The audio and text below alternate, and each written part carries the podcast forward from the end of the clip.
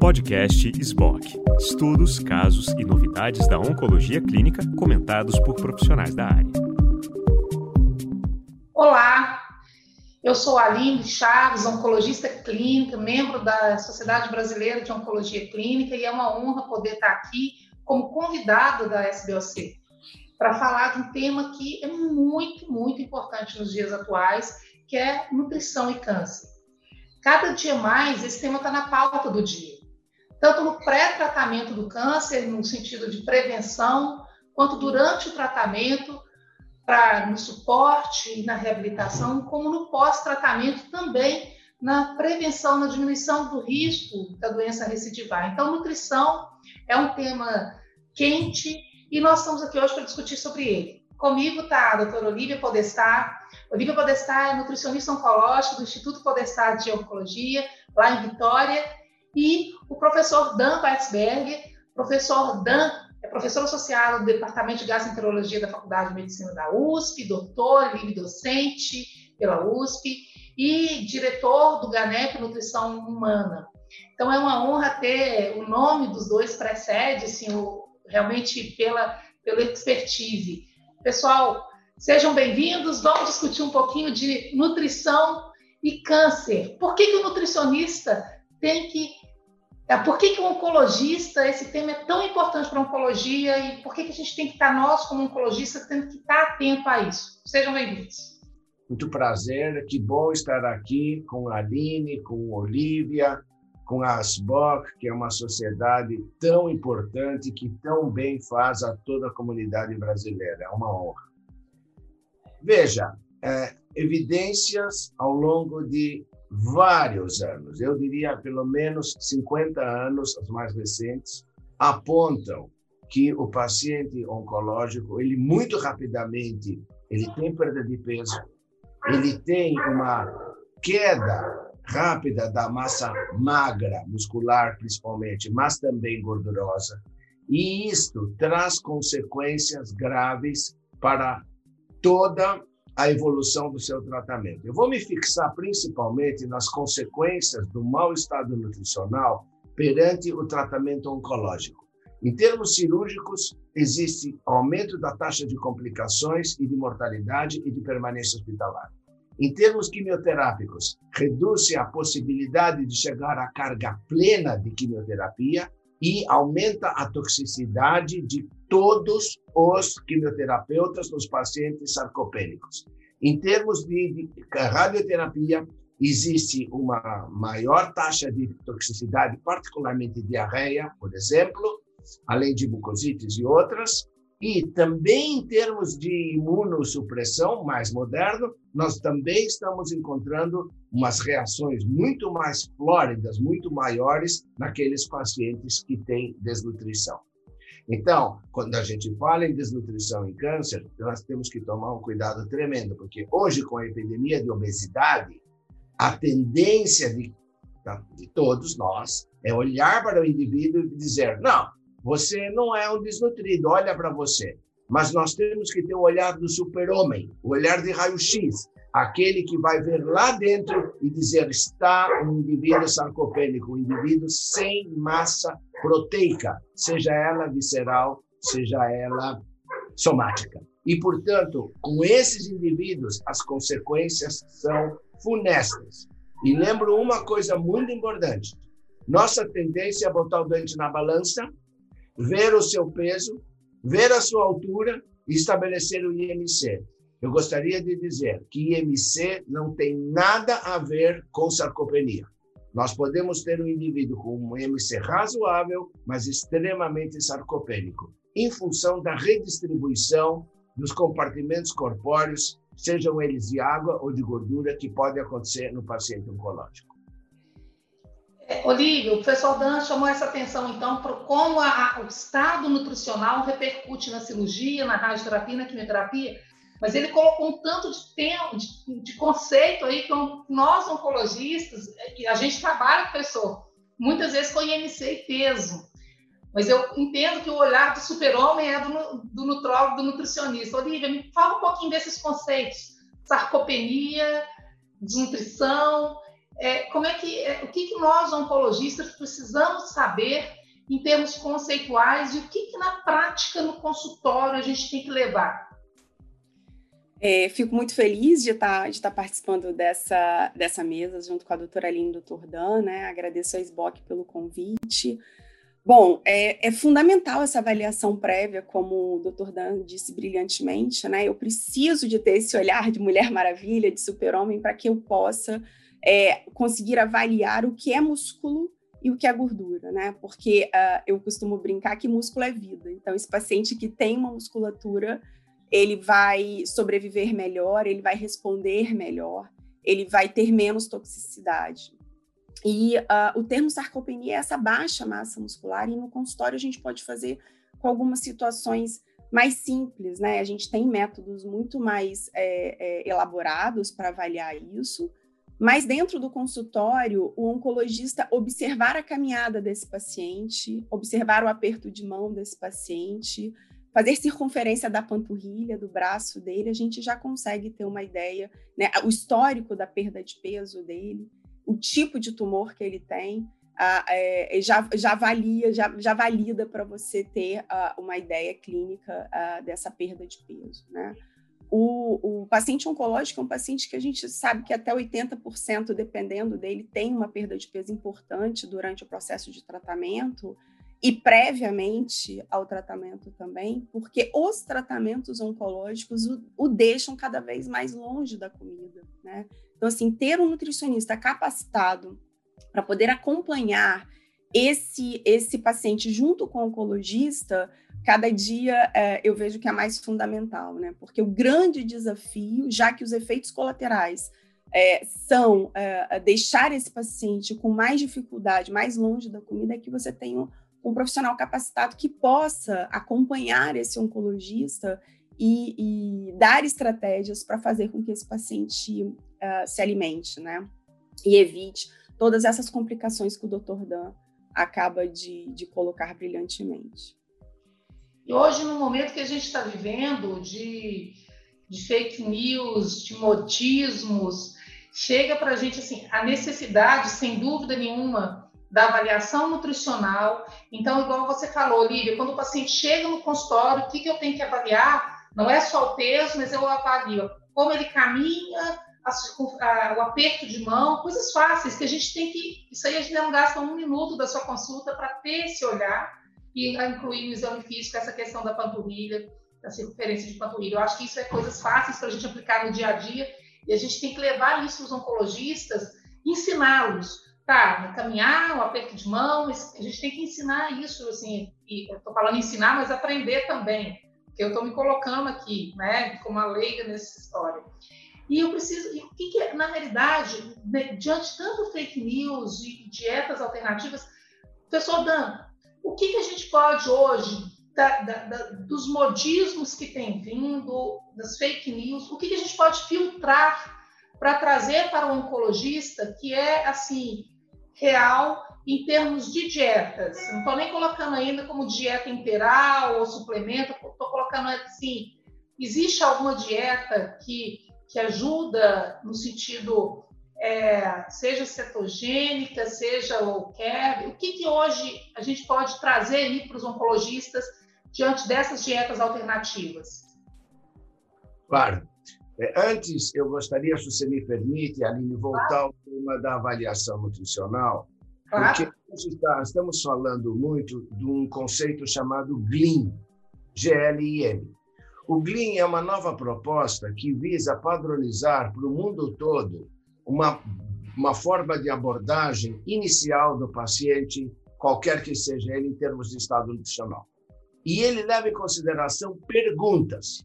E as perguntas são muito simples. Você perdeu peso ultimamente? Eu não me besei, doutor. O cinto está mais frouxo? O sapato está mais frouxo no pé? Segundo, você tem algum sintoma digestivo nas últimas duas semanas? Você reduziu a quantidade de comida no seu prato nas últimas duas semanas? Olha, são três perguntas. Essas três perguntas já apontam risco nutricional. Qualquer um pode perguntar. essas perguntas, sabe? Eu estimulo que todos nós, médicos, vamos incluir essas perguntas na nossa anamnese. Agora, falando sobre dietas, é, nós, no GANEP, que nos dedicamos a, mais, a 40 anos né, de comemoração de GANEP, a cuidar de pacientes, muitos deles oncológicos, a nossa conduta é sempre pautada em sólidas evidências científicas. Nós não nos afastamos das diretrizes, ou seja, as diretrizes, existem diretrizes muito fortes americanas, da Aspen, europeias, da ESPEN, e brasileiras, da Braspen. Então, todas essas sociedades, elas buscam orientar a abordagem nutricional do paciente oncológico. Então, se nós formos olhar nessas sociedades o que se diz a respeito de dietas, está claro que o paciente deverá ser, ser oferecido oralmente, que é o que nós estamos discutindo agora, as, os alimentos que completem a sua necessidade estimada calórica proteica por uma série de, de cálculos que não vou me estender agora. Quanto às dieta propriamente dita, o que é importante? Ela tem que ser balanceada, equilibrada e saudável.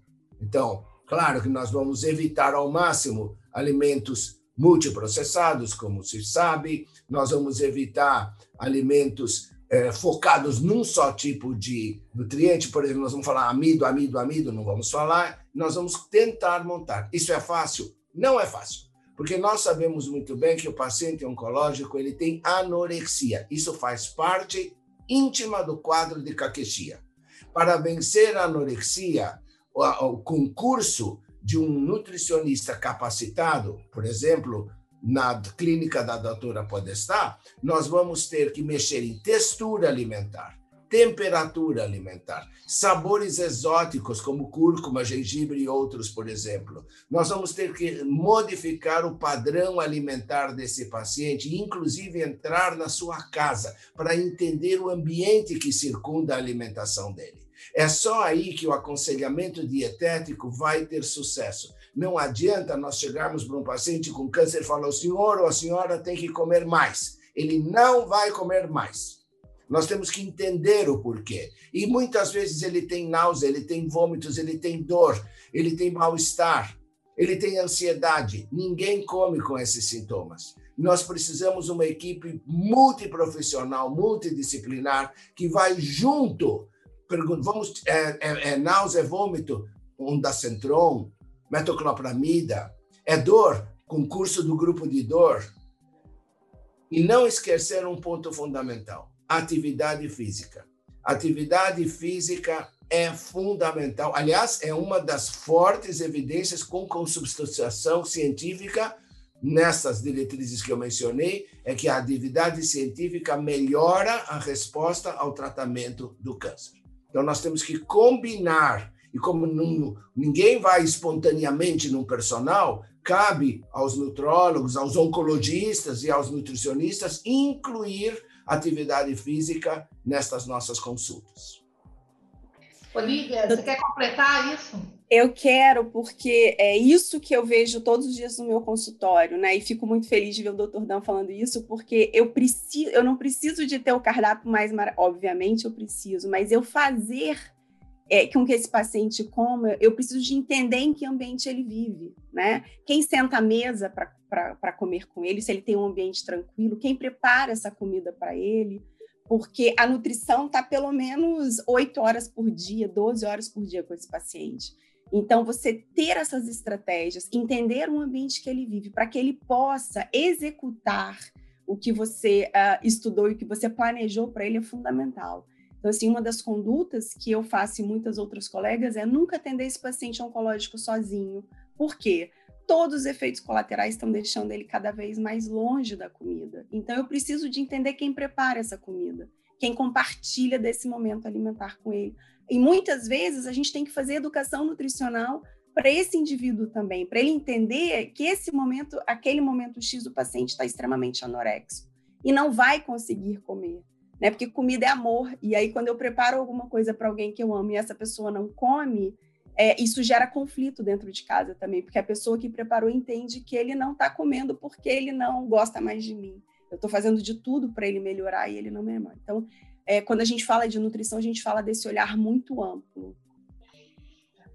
Uma, uma pergunta que me veio aqui agora é, uma das coisas que o professor Dan falou na questão dos sintomáticos, como os sintomáticos pode ajudar, e realmente, por exemplo, que eu, eu lido demais com cabeça e pescoço, a mucosite de orofaringe, o laser atinge pouco, se você não dá um remédio para dor, esse paciente não come. É muito, é muito significativo isso. Mas me veio aqui também a pergunta sobre a questão, por exemplo, de alguns sintomas que a dieta pode ajudar. Um exemplo, por exemplo, é a disgeusia. Existe algum que a, a, o paladar alterado, tanto pela radioterapia, que às vezes tem a muitas vezes tem a perda do paladar, se for radioterapia na boca, ou disgeusia, que é o paladar alterado. O paciente queixa isso muito. Existe alguma dieta que ajuda na disgeusia? E nesses sintomas, a, além do disgeusia, como é que vocês passam isso? Como a gente pode é, ajudar nisso? Talvez esse é um dos principais queixas que eu tenho do paciente em químio, é o paladar alterado. Então, é, existem algumas, alguns truques que eu tenho certeza que a doutora Olivia vai se expandir, mas, por exemplo, a gente propõe é, experimentar diferentes temperaturas. Existem alguns que aceitam melhor um pouco mais gelado. Sabores. Existem uns que têm mais tolerância ao doce, existem outros que não. É, e sabores exóticos, eu mencionei anteriormente gengibre, cúrcuma e outros, que essas um, especiarias, vamos dizer assim, elas podem provocar sabores não percebidos anteriormente, porque não é nosso hábito. Né? Isso é muito mais na Índia. Aliás, diga-se de passagem, todas essas especiarias indianas são comprovadamente é, anticancerígenas. Quando você estuda a biologia molecular deles, você vê que eles têm vários pontos de acesso que impedem o desenvolvimento da oncogênese.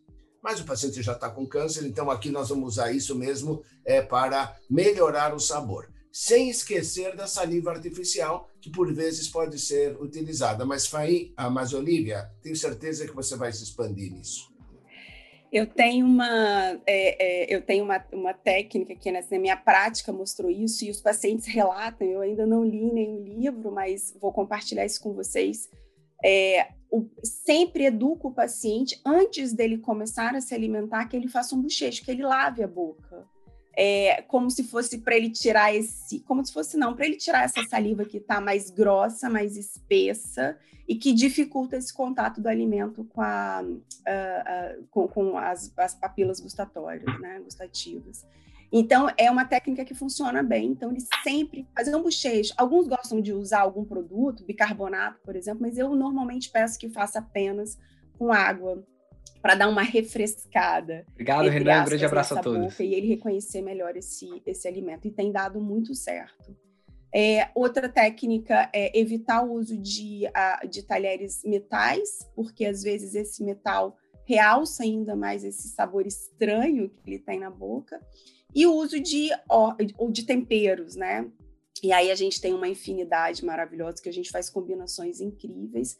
Eu costumo estimular muito o paciente até a sua própria horta em casa, hortinhas de temperos, porque eu penso também nesse cuidado. É tão bom a gente ter planta em casa, né? Muda o fluxo da casa, do cuidado. E é muito diferente quando você ensina ele fala assim: pega esse alecrim e coloca na carne.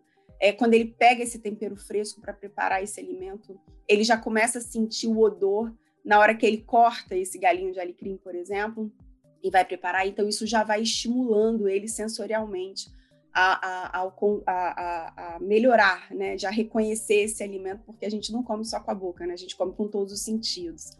Então você acaba aguçando os outros sentidos, o olfato, o olhar, o tato.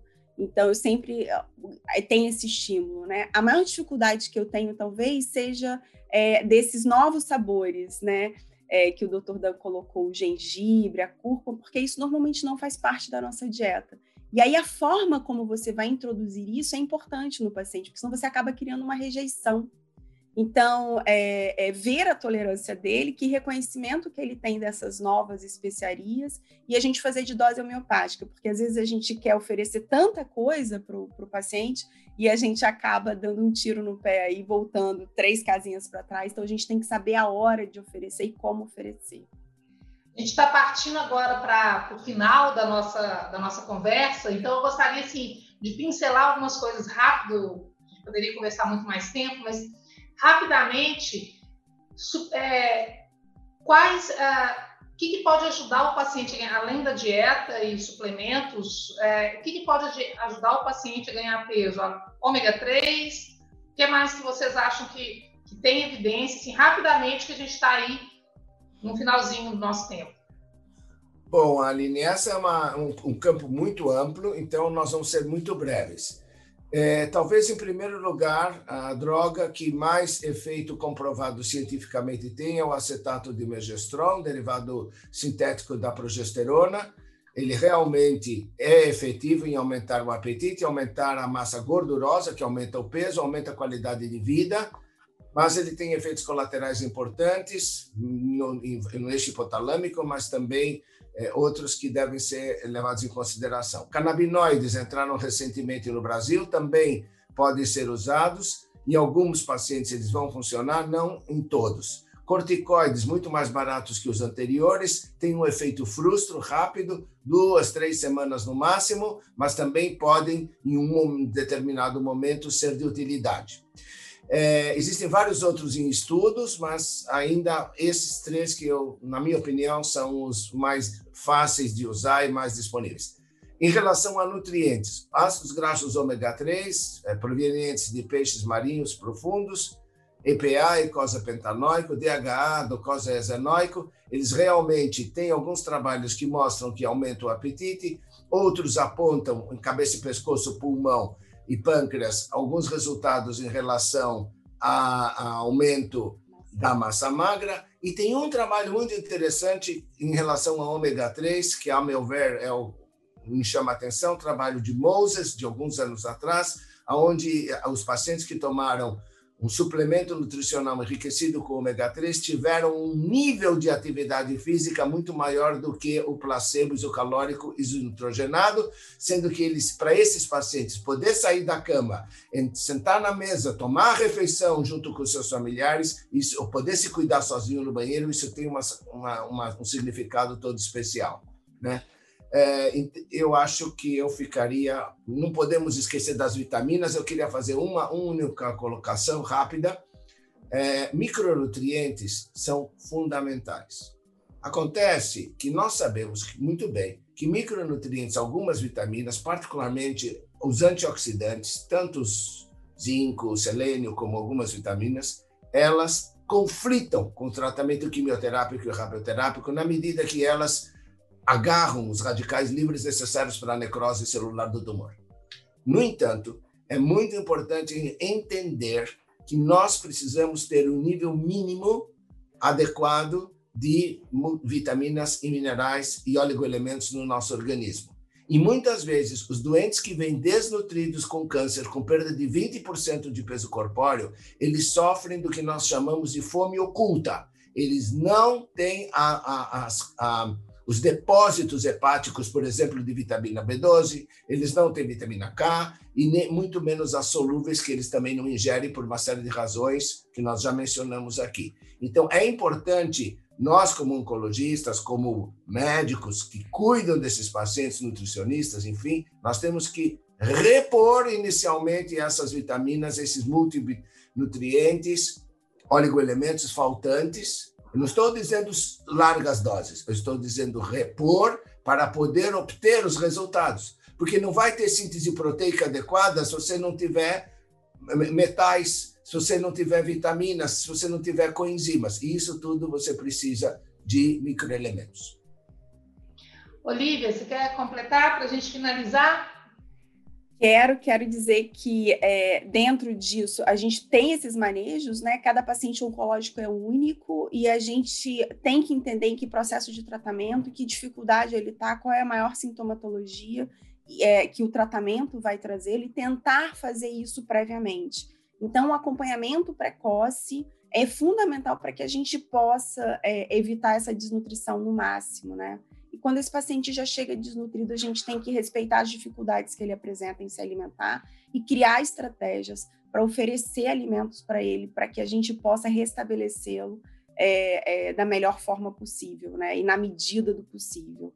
É, eu, eu, gosto muito de falar de comida, de, de ver o meu paciente comendo, então a gente sempre trabalha em função disso, né? De, de adaptá-lo e de acolhê-lo dentro da nutrição e fazer com que ele consiga comer e atingir o objetivo que é afinar, uh, terminar o tratamento com, com a melhor, da melhor forma possível, sem maiores sequelas da desnutrição. Olivia, professor Dan, muito obrigada por este momento. Foi muito enriquecedor para mim também, como oncologista. Eu aprendo demais com vocês. É, eu, a mensagem final que fica é avalie o seu paciente, vocês que estão nos escutando, nos vendo, é, avalie o seu paciente, avalie não somente o peso, mas a história desse paciente, o andar desse paciente, olhe com esse olhar, não pense só na quimioterapia, pense no todo, eu acho que isso é importante. O que o doutor Dan colocou muito bem, equipe multidisciplinar é fundamental, atividade física é fundamental. E eu finalizo com duas frases da Olivia, que comida é amor e músculo é vida. Então, eu nunca mais vou esquecer disso, vou até colocar isso nas minhas aulas. Muitíssimo obrigada e até a próxima, pessoal. Muito obrigado pela oportunidade de estar junto mais uma vez com você, Aline, com a doutora Olivia e principalmente com todos os sócios, membros das BOC, sociedade tão importante para nós todos. Obrigada, obrigada pelo convite e poder participar deste momento.